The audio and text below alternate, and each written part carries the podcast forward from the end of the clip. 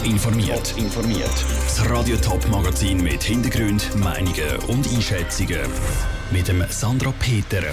Ob der Roger Federer tiefere Steuern auf Rapperswil-Jona bringt und wie Experten die Personalrekrutierungsprämie bei der SBB finden, das sind zwei von den Themen im Top informiert.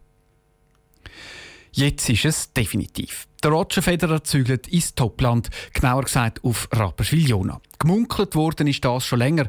Die Baubewilligung für eine Villa am Zürichsee ist jetzt offiziell erteilt, meldet die Lindzeitung.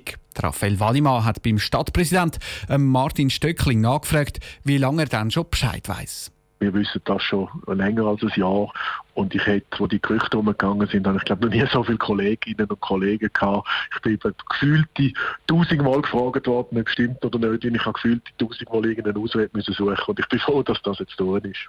Jetzt mit dem Roger Federer der wahrscheinlich grösste internationale Star aus der Schweiz auf Rapiona. Was bedeutet das vielleicht auch für die Stadt? Können Sie da irgendeine Einschätzung machen? Für uns ist es eher in erster Linie sicher einmal eine Frage von, von der Positionierung, eine Frage von auch, dass die Stadt Rapperswil-Jona, dass die Hochlebensqualität so eigentlich auch bekannt wird. Und das, das ist das, was uns auch besonders freut. Also wir haben im Prinzip Stadtmarketing zum, in dem Sinn zum Nulltarif. Wenn in Zukunft jemand einen neuen Wohnort sucht, sind wir wahrscheinlich ein bisschen hellerer Punkt, der leuchtet. Einfach wenn man weiss, dass Federers dort wohnen. Auch bezüglich Tourismus, eben, ich habe es angesprochen, der Roger Federer ist weltberühmt. Äh, hoffen Sie sich vielleicht auch einen Effekt, dass vielleicht der ein oder andere ähm, internationale Tourist denkt, denkt, ja, jetzt müsste ich doch mal schauen, wo der Roger Federer wohnt? Ich könnte mir vorstellen, dass die ein oder der andere, auch ein internationaler Gast, äh, das Wunder nimmt. Ich glaube aber, das wird sich dann relativ schnell widerlegen. Und das ist wirklich auch glaube Qualität in der Schweiz, dass eben auch eine prominente Persönlichkeit kann mehr oder weniger unbehelligt leben, ob das nun ein Roger Federer ist oder eine Tina Turner. Und darum habe ich nicht das Gefühl, dass der touristische Effekt lang anhaltend nachhaltig groß wird sein. Mit dem Federer zieht auch eine sehr reiche Person auf Rapperswil-Jona. Was bedeutet das auch steuertechnisch für die Stadt? Der Herr Federer wird seine Steuern zahlen wie jede andere Person auch, das ist völlig klar. Aber für Rapperswil-Jona ist unser Steuersubstrat ist zu weit aufgestellt, als dass wir unsere, unsere Steuerpolitik auf einzelne Zuzüge müssten ausrichten. Also wir, wir tun das langfristiger planen und lassen uns da von einzelnen Zuzügen von natürlichen Personen in dem Sinne die Steuerpolitik nicht beeinflussen. Der Stadtpräsident von Rapperswil-Jona Martin Stöckling im Gespräch mit dem Raphael Wallimann. Wann das Federers zu Rapperswil-Jona anfangen zu bauen, ist nicht bekannt. Klar ist auf jeden Fall, auch ein Tennisplatz ist geplant. Die SBB scheint ein Personalproblem zu haben. Sie zahlen nämlich Mitarbeitenden, die es schaffen, zum neues Personal zu rekrutieren, eine Prämie von 2'500 Franken.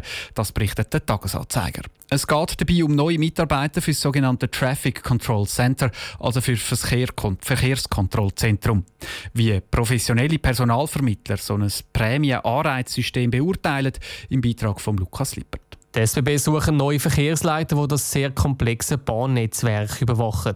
Solche Personen zu finden, ist anscheinend schwierig. Die SBB haben darum eine Prämie von 2'500 Franken intern ausgeschrieben, wenn Mitarbeiter neue Leute finden.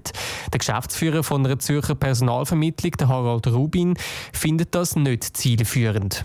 Die Spezialisierung ist dermaßen gewachsen in allen Bereichen, dass die Wahrscheinlichkeit halt förmlich zusammenbricht, wenn Mitarbeiter aus ihrem Standpunkt heraus glauben, zu wissen, dass ein Kollege, ein Kamerad, ein Bekannter könnte zu einer IT-Stelle passen oder als Compliance Officer könnte passen. Es gäbe darum fast keine Firma mehr, egal ob klein oder gross, die nicht mit professionellen Personalvermittlungen zusammenarbeitet, sagt Harald Rubin weiter. Die Veronik Traber von einem der grössten Personalvermittler der Schweiz findet das Vorgehen der SBB nicht grundsätzlich falsch. Ich denke, es ist ein Kanal, wo man darüber Personal rekrutieren kann und auf jedenfalls sollte man nicht nur auf den Kanal alleine setzen. Also eben wie gesagt, Jobportale sind auch sehr wichtig. Das persönliche Netzwerk sagt nach dem Jobportal aber der zweitwichtigste Faktor für einen neuen Job zu finden, sagt sie weiter.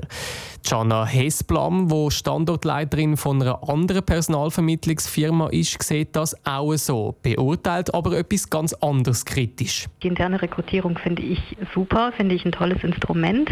Ich denke jedoch, dass die Prämie viel zu hoch angesetzt ist und nichts am Ergebnis tun wird. Das Ergebnis wird dasselbe sein, ob sie nun 200 Franken auszahlen oder 2500. Die SBB selber haben auf Anfrage für Radio Top bekannt gegeben, dass die 2500 Franken Prämie intern Standard sind. Und es werden auch externe Personalvermittler einbezogen, falls das notwendig ist. Jobs werden außerdem öffentlich ausgeschrieben. Der Beitrag von Lukas Lippert. Die Suche nach neuem Personal bei der SBB ist auch noch aus einem anderen Grund schwierig. Die neuen Mitarbeitenden im Traffic Control Center müssen zuerst auf Bern arbeiten und später dann noch auf Olten zügeln. Die SBB plant dort nämlich eine neue Zentrale. Für Pfadis ist es wahrscheinlich das Grösste, was sie erleben können. Das World Scout Jamboree, das weltweite Pfadilager, das nur alle vier Jahre ist. Das mal zu West Virginia in den USA. 45.000 Pfadis aus der ganzen Welt machen mit. Der Matthias Strasser hat ein paar Schweizer Teilnehmer vor der Abreise getroffen. Die Augen sind noch klein, wo sich Pfadfinderinnen und Pfadfinder am Morgen zu Bern am Bahnhof treffen.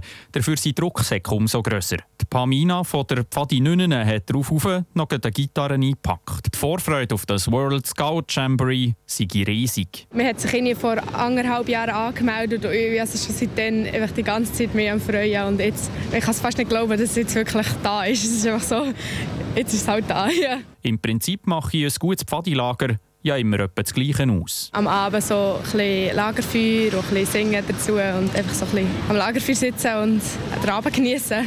Besonderig ist das Weltpfadilager aber, weil es nur noch vier Jahre stattfindet. Wenn man später nicht als Leiter nochmal geht, hat das genau einen Platz in einem Pfadfinderleben der Saru von der Pfadi Schekka sagt. Ja, vor allem die Grösse, es ist, äh, wird sehr gross sein, also sehr eindrucksvoll, habe ich das Gefühl. Und äh, mit anderen Pfadi aus den anderen Ländern, weil sonst sind wir immer, wenn wir mit anderen Pfadis gegangen aus der Schweiz, aus anderen Abteilungen, und jetzt wirklich mit anderen Ländern, das wird sehr eindrucksvoll. Neben Saru steht der Titeuf von der Pfadi Düdingen. Er strahlt schon am Morgen früh bis über beide Ohren und schillt zu der Gitarre von der Pamina über. Auf die Frage, welches Lied das er zusammen mit den Pfadfinderinnen und Pfadfindern aus aller Welt singen kommt die Antwort sofort. Venus von Pumplitz. das ist auch das Coole am Jamboree, dass man miteinander ja Kontakt knüpfen und halt so ein bisschen Kultur auch ein bisschen weitergeben und ja. Patent Ochsner am Lagerfeuer mit Pfadfindern aus aller Welt. Eine Freude wird das nicht nur für die, die aus der Schweiz anreisen. Es wird sicher sehr lustig und glaube ich für sie auch.